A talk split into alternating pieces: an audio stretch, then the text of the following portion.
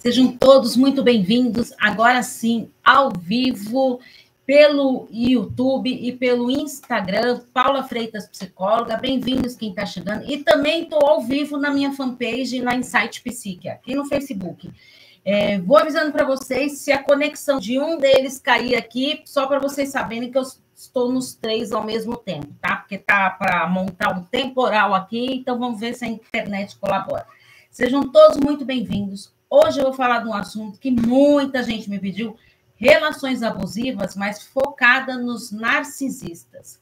Quem acompanha meu trabalho sabe que a última semana de todo mês eu faço textos e vídeos sobre narcisismo. Então vamos lá para mais uma semana com bastante conteúdo para vocês.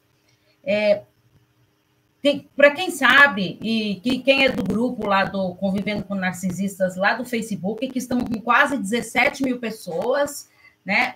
Esse grupo é um grupo que interage bastante entre as pessoas. Às vezes tem algumas discussões lá que eu tenho que entrar lá para remover algumas pessoas, mas isso faz parte, né? Do mundo virtual. E quero falar para vocês, é, também quero agradecer o, as pessoas que estão me procurando, os meus pacientes que estão vindo deste grupo de narcisistas, porque a gente sabe que conviver com narcisista não é uma tarefa fácil, né? É uma tarefa muito delicada, muito difícil. Por quê? Então, antes eu vou, vou falar um pouquinho da. que existe uma característica muito marcante do narcisista. Para quem não sabe, chegou aqui caindo de paraquedas agora, o narcisismo ele é um transtorno de personalidade, que a gente chama de transtorno é, de personalidade narcisista.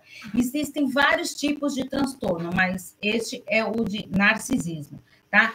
É, ele é uma condição mental em que a pessoa ela tem um grande senso de importância, ela se sente superior aos outros. Então, quem convive com narcisista, é, pensa num ambiente de trabalho. Se você convive com narcisista, agora, só de eu falar isso, você vai falar: opa, é, olha, eu conheço narcisista assim, porque eles são altamente envolventes, eles são cativantes, mas se eles puderem puxar o seu tapete aí, ah, eles vão fazer sem dó nenhuma, tá? Uh, então, eles têm essa necessidade de mostrar o seu senso de superioridade, de importância, e se alguém mexer com eles e, ou criticar tudo, ele vai virar um bicho, né? Então é muito jogo de cintura ali para quem convive com narcisista. Quando é no trabalho, a gente tem que fazer o quê? Focar ali no trabalho, né? Eu vou focar no trabalho que eu estou, não vou me contaminar com isso, vou resolver o problema, porque eu sei que, ó, terminando meu trabalho, eu vou para minha casa e vai ficar tudo aí. Agora, e quando o narcisista mora dentro da sua casa? É um familiar seu? Um esposo, esposa, um filho, né? uma sogra, um sogro, o um marido, a esposa. Olha só, então é uma situação bem delicada isso e a gente tem que estar atento nisso para a gente poder se preservar.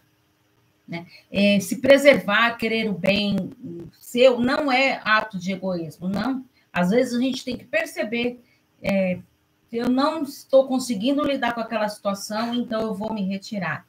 É, quando vocês estão numa situação difícil, vamos parar e pensar um pouquinho. Estou numa situação super difícil, tudo, e não sei como lidar. Como que você reage a isso? É, sai colocando os pés pelas mãos, age no impulso, ou você reflete, ficou pensando o que será que eu devo fazer, o que será que eu devo fazer. Ou então, vamos pensar em outro caso. Chega uma pessoa lá, você está astral, tudo, chega uma pessoa super mal-humorada. Super mal-humorada, com raiva, falando mal de tudo, e falando mal do trabalho, falando mal do, uh, de amigos, não sei mais o que, nada tá bom para aquela pessoa. Ela não contamina? Fatalmente contamina, porque a negatividade das pessoas tem esse dom de contaminar a gente. Então, por isso que a gente tem que se preservar que, que você faz nessa situação, então? Chegou alguém lá, você está lá numa, numa reunião de amigos, chegou alguém lá que está super mal-humorado lá, você percebe que ele está contaminando aquele ambiente lá. Só que aí você para para perceber que tem pessoas que já estão entrando na pilha dele. E aí você começa a perceber que você também está acontecendo isso com você. Que você começa a pensar, meu Deus, ai, que saco, ai, meu Deus, ai, como meu dia está um inferno, ah, não sei mais o quê. Parecia que minha noite ia ser boa, mas não vai ser. Por quê? Ele conseguiu contaminar aquilo. Então, o que você tem que fazer? Reconheceu isso? Olha só como é a importância do autoconhecimento. Né? Ó, a Carol está aqui, ela sabe, né, Carol? O que, que é, como que é importante o autoconhecimento? Porque quando eu me conheço, quando eu vou me dando a liberdade, vou me permitindo conhecer, eu reconheço o que, que é bom para mim e o que, que não é. Não é verdade? Então, eu estou numa situação lá, eu vejo que aquilo não está sendo bom para mim, se afasta. Tá? É, sai dali do local onde você está, vai fazer outras coisas. Por que querer se contaminar e ficar num ambiente tóxico? Né? Isso não é questão de egoísmo, não, tá? Isso é questão de a gente se preservar. E a gente tem que se preservar mesmo, sempre, tá? Como eu sempre falo para vocês, se colocar em primeiro lugar, tá? É fundamental para o ser humano. Bom, então vamos lá. É, eles, os, os narcisistas, eles eles gostam de ser admirados excessivamente, e por isso, como eles se sentem demais, são todos poderosos, o que, que acontece? As relações deles geralmente são conturbadas no trabalho ou no seu relacionamento. Né? Então, as, por quê? E aí, o que, que ele faz? Ele vai minando. Por que, que eu quis falar da negatividade? Porque o narcisista ele vai minando a pessoa que está ao lado dela. Né? Então, vamos, supor, vamos pensar num relacionamento, tá? O homem narcisista, não é só homem que é narcisista, não, tá, gente? Também tem muita mulher aí narcisista. Mas aí o homem narcisista, é exemplo que eu estou dando. Aí a mulher, o que, que ela faz? Ela começa a ceder para poder o quê? Agradar. Por que, que eu prefiro agradar? Ah, mas então você prefere agradar ele e fazer tudo para ele? Sabe o que acontece? Muitas vezes, triste isso, mas a pessoa, para não entrar em conflito, para não ter problema, ela passa o que é começar a concordar com tudo. Tendo que atitudes submissas. Não estou querendo dizer que essa pessoa se tornou submissa. Pode, pode até vir a se tornar, sim, uma pessoa submissa. Mas o que, que acontece? Ela passou a ter essas atitudes, evitando conflitos. Só que isso é triste, né? Você imagina a pessoa é, conviver assim, pisando em ovos com a outra e acaba concordando com tudo. Né? É bem complicado a gente ficar concordando com tudo para poder agradar o outro. Quando eu penso só em agradar os outros, então é, ah, eu vou concordar, tudo, não estou. Ah, olha, sinceramente, não, não acredito nada nisso que está sendo falado para mim. Mas vou, vou concordar para não arrumar conflito. Aí o bicho pega né? Porque aí você faz o quê? Você entra nesse ciclo vicioso. Por quê? Eu me acostumo a agradar os outros. Tá? E o que, que vai acontecendo comigo? A minha autoestima vai lá para baixo. Né? Eu deixo de nutrir o meu amor próprio. Para o quê? Para nutrir o outro. Para é, investir no outro. Só que eu estou esquecendo de mim. E o que acontece comigo? Eu vou perdendo a minha essência. Olha que triste isso, gente. A gente perder a essência. Aí sabe o que é importante? Por que, eu pus relações abusivas com narcisistas? Todo relacionamento com narcisista é um relacionamento abusivo, tá? Todo, todo. Toda relação narcisista é uma relação abusiva. Por quê? Porque eles se sentem superiores, te coloca para baixo, e aí você faz o quê? Você entra na vibe dele lá você começa a acreditar mesmo que ele é super valorizado, tudo, começa até a admirá-lo, que nem eu falei para vocês, às vezes até admirar para não entrar em conflito, né? Ou às vezes até por acreditar nisso, nisso mesmo, e aí o que acontece? Você vai minando a si mesmo, tá? Olha só como é difícil, então. Agora, outra coisa importante também. Ah, inclusive, mandei, eu coloquei uns posts aí pedindo para as pessoas me enviarem perguntas sobre relacionamento abusivo. Por quê? A última semana do mês eu sempre faço sobre narcisismo. Eu falei para vocês, todo relacionamento com narcisista é uma relação abusiva. Mas nem todo relacionamento abusivo, ele precisa ser com um narcisista. Tá? Eu posso ter uma relação abusiva e isso não quer dizer que a pessoa seja narcisista. Então, a gente tem que estar atento nisso. Então, eu fiz lá um post pedindo várias perguntas, várias dúvidas para vocês trazerem aqui para eu gravar para fevereiro, tá? Inclusive, já até gravei o vídeo, né? Agora falta editar tudo. Para fevereiro, eu vou trazer conteúdo para vocês também sobre relacionamentos abusivos. Um, porque tem muitos casos de relacionamento abusivo e isso é algo muito preocupante ultimamente, tá? Sempre foi, lógico, né? Mas agora eu acho que tá assim num. E o que, que desencadeou muito? Muito convívio juntos, principalmente na época de pandemia. Então, é casos de espancamento, uh, a pessoa ser trancada dentro de quarto. Gente, é cada atrocidade que a gente vê que vocês nem imaginam, tá? Então, é, é muito perigoso, sim, a gente tem que aprender a se preservar. E como que eu faço, então? É, me fizeram até uma pergunta. Paula, eu, eu gravei até no vídeo para sair o mês que vem, mas eu já vou dar um spoiler aqui para vocês. Como que eu faço para não entrar numa relação abusiva? Primeiro, trabalhando a sua autoestima, cuidando de si. Porque se eu, é, eu trabalho... Ah, Paula, mas eu tenho como saber se a relação é abusiva antes de entrar nela? Antes você não tem uma bola de cristal para saber, mas você entrou no relacionamento lá. Se você é, trabalha a sua autoestima, sua autoconfiança, a, a sua segurança, é, o seu amor próprio e, e, acima de tudo, o seu autoconhecimento, você sabe o que você quer para si e o que você não aceita para si. Então, se você já viveu um relacionamento abusivo, Guarda isso como experiência. Ai, Paulo, eu quero apagar tudo que eu vivi. Ótimo, apagar tudo. Esquecer? Esquecer a gente não vai esquecer porque não tem amnésia, né? Só vai esquecer quem tem amnésia. Mas tira isso como um aprendizado. Para quê? Para você estar atento em relacionamentos futuros, indícios.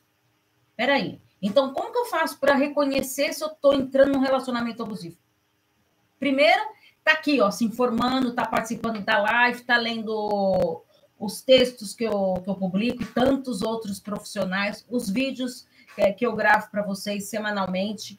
Porque a gente tem que saber reconhecer isso. É, é, quando eu falo, as pessoas me pedem, ah, Paulo, quais são as características de transtorno tal, tudo, quais são os sinais, tudo.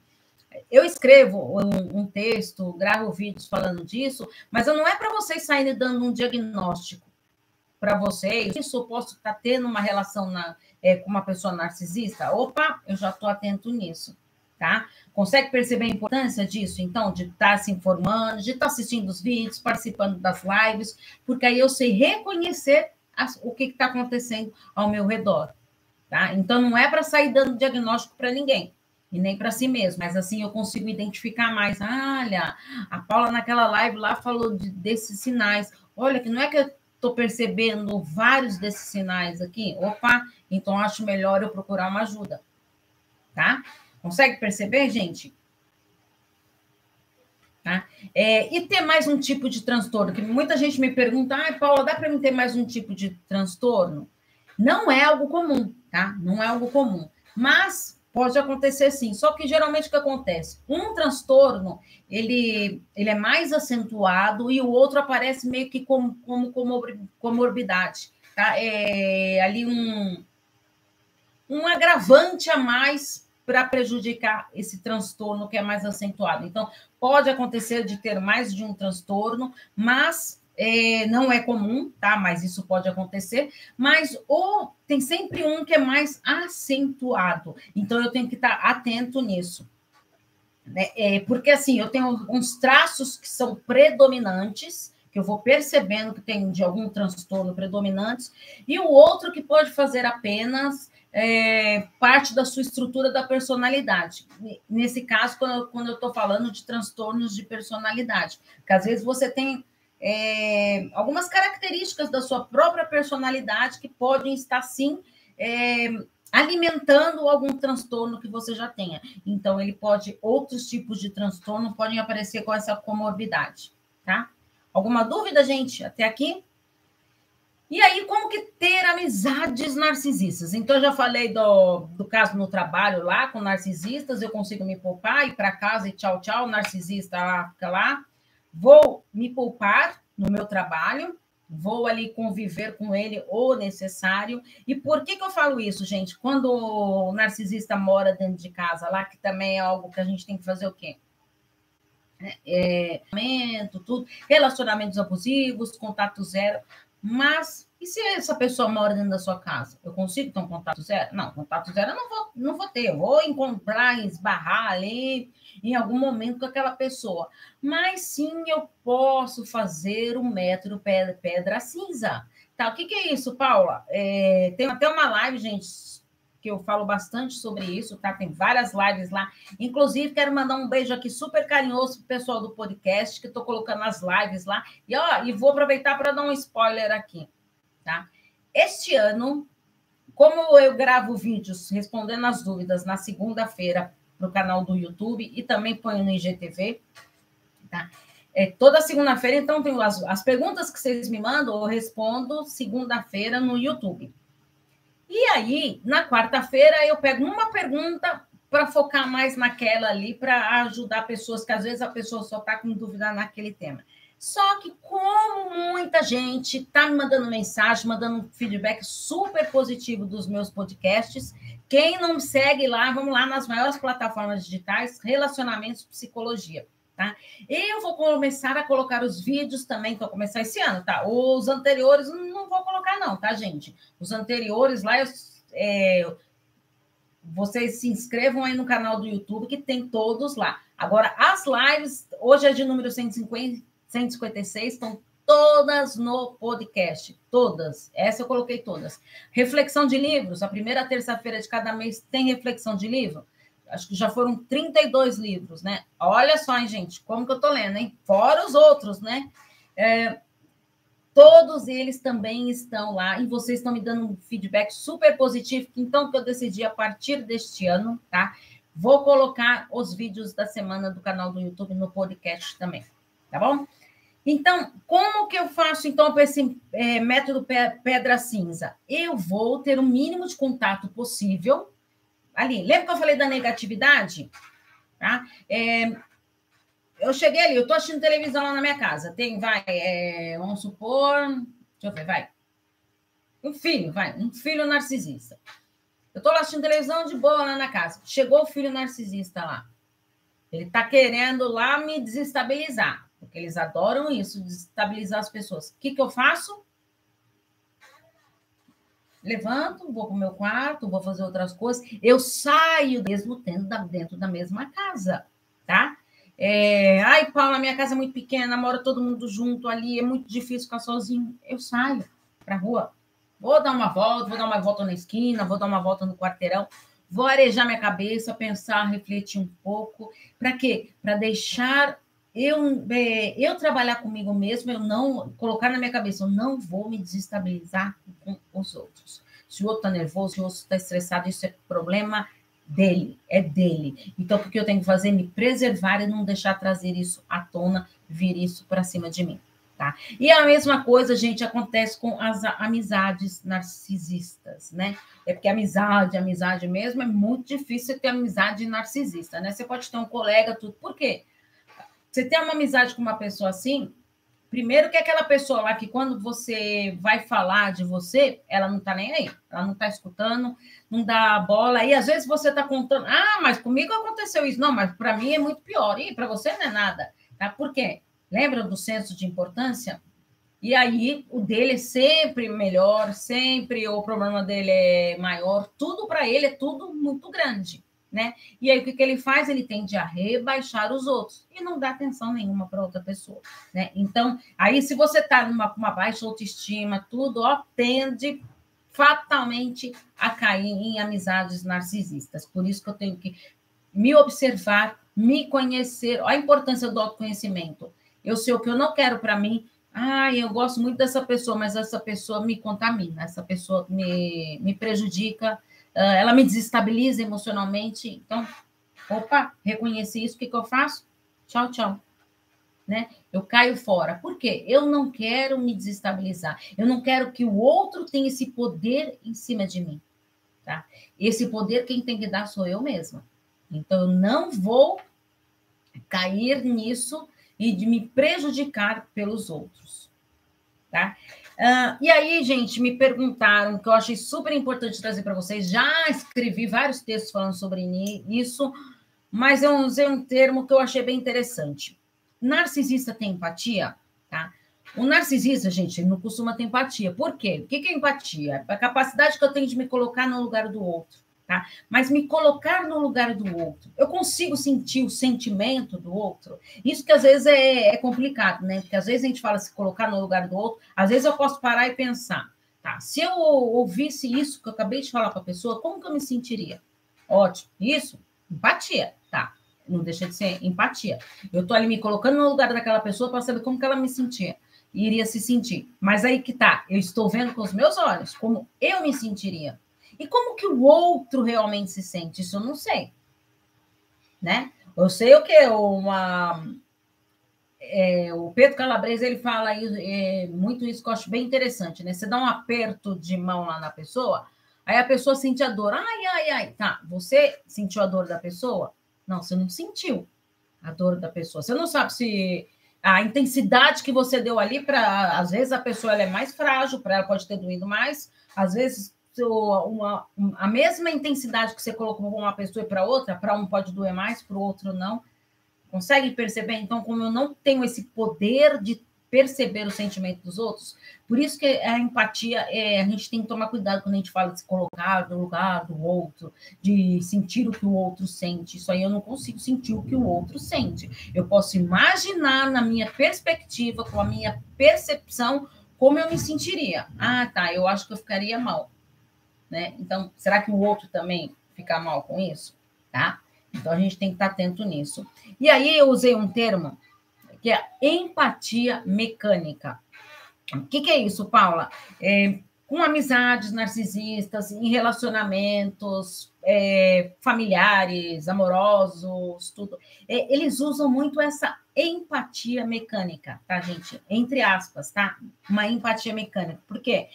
É, essa empatia que eles querem mostrar é totalmente voltada para os seus interesses, tá? para os interesses que ele acredita que ele tem. Então, se ele tiver que mostrar que ele está se preocupando com você, tudo, que ele está tendo uma empatia com você, é porque por trás disso tem essa empatia mecânica, porque ele quer atingir algum objetivo dele. Tá? Então, eu quero atingir meu objetivo, quero atingir meus próprios interesses, então eu vou ter essa empatia mecânica para alcançar o que eu quero. Porque ele não se importa com o outro, ele se importa consigo mesmo. Tá? É, isso também não quer dizer, gente, que o narcisista ele faz é, de querer e acaba o quê? Prejudicando a outra pessoa. Mas isso não quer dizer que ele faz algo é, é, intencional de prejudicar o outro, tá? Às vezes já está enraizado nele mesmo de querer pensar tanto em si que dane-se o outro, porque ele não está se importando com o outro. Então ele acaba prejudicando os outros com o seu olhar, né, com o que ele quer para si e esquecendo dos outros. Tá? Alguma dúvida até agora, gente? Vamos para o último tema aqui da live de hoje.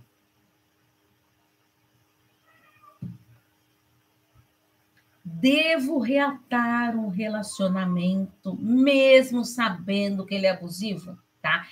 Gente, isso aqui eu deixei até por último, por quê? Não importa se é com narcisista ou não, tá? É, você terminou o relacionamento, você sabe que esse relacionamento é abusivo. Por que reatar? Olha, gente, quando a gente termina um relacionamento, é difícil você tomar a decisão ali para você terminar um relacionamento. Quando você consegue terminar um relacionamento abusivo, Olha só que maravilha que aconteceu na sua vida. Você conseguiu terminar. Ah, Paula, mas na verdade não fui eu que terminei. Foi a outra parte que terminou comigo. Foi meu parceiro, minha parceira que terminou comigo.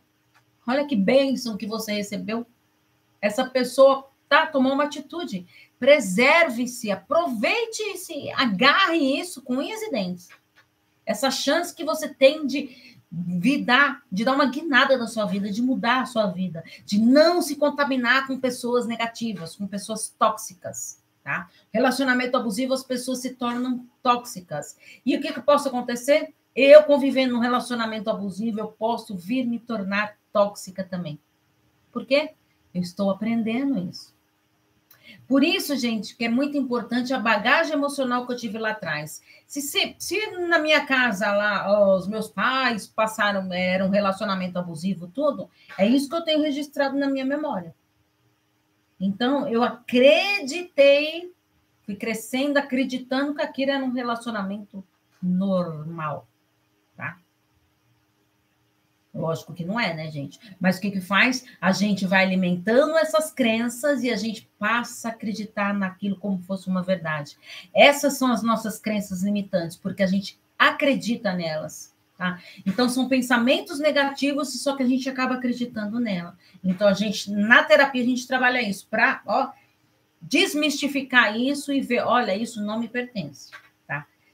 Pensamentos são apenas pensamentos. Isso não são fatos, tá? Então a gente tem que. Será que o que eu estou pensando é realmente verdade? Será que não é? Não, eu acho que não faz sentido, não. Olha, muitos anos da minha vida eu acreditei que isso fazia sentido, mas agora eu estou vendo que não está fazendo sentido. Ótimo, que maravilha. Você está conseguindo uh, destruir essa sua crença limitante tá? Isso é super importante. Paulo, é fácil trabalhar isso? Não, não é fácil, gente. Se falar que tá, que tá sendo fácil, eu vou estar tá mentindo para vocês. Não é fácil, tá? mas totalmente possível. E como é maravilhoso quando você olha depois lá para uma crença tua que você anotou lá, que você acreditou tanto, e fala: Meu Deus, como que eu passei anos na minha vida acreditando nisso? Agora eu sei que isso não é verdade. Isso não é meu não compete para mim. Às vezes eu sofri tanto por um problema que não era meu, né? E eu me deixei me envolver e fui alimentando essa crença. Que a crença é assim, né? A gente, a gente vai alimentando, a gente vai alimentando, e aí ela vai ficando gigante, gigante, cada vez com mais força. Né? Por isso que é importante a gente estar atento nisso. Ah, então, devo reatar um relacionamento abusivo?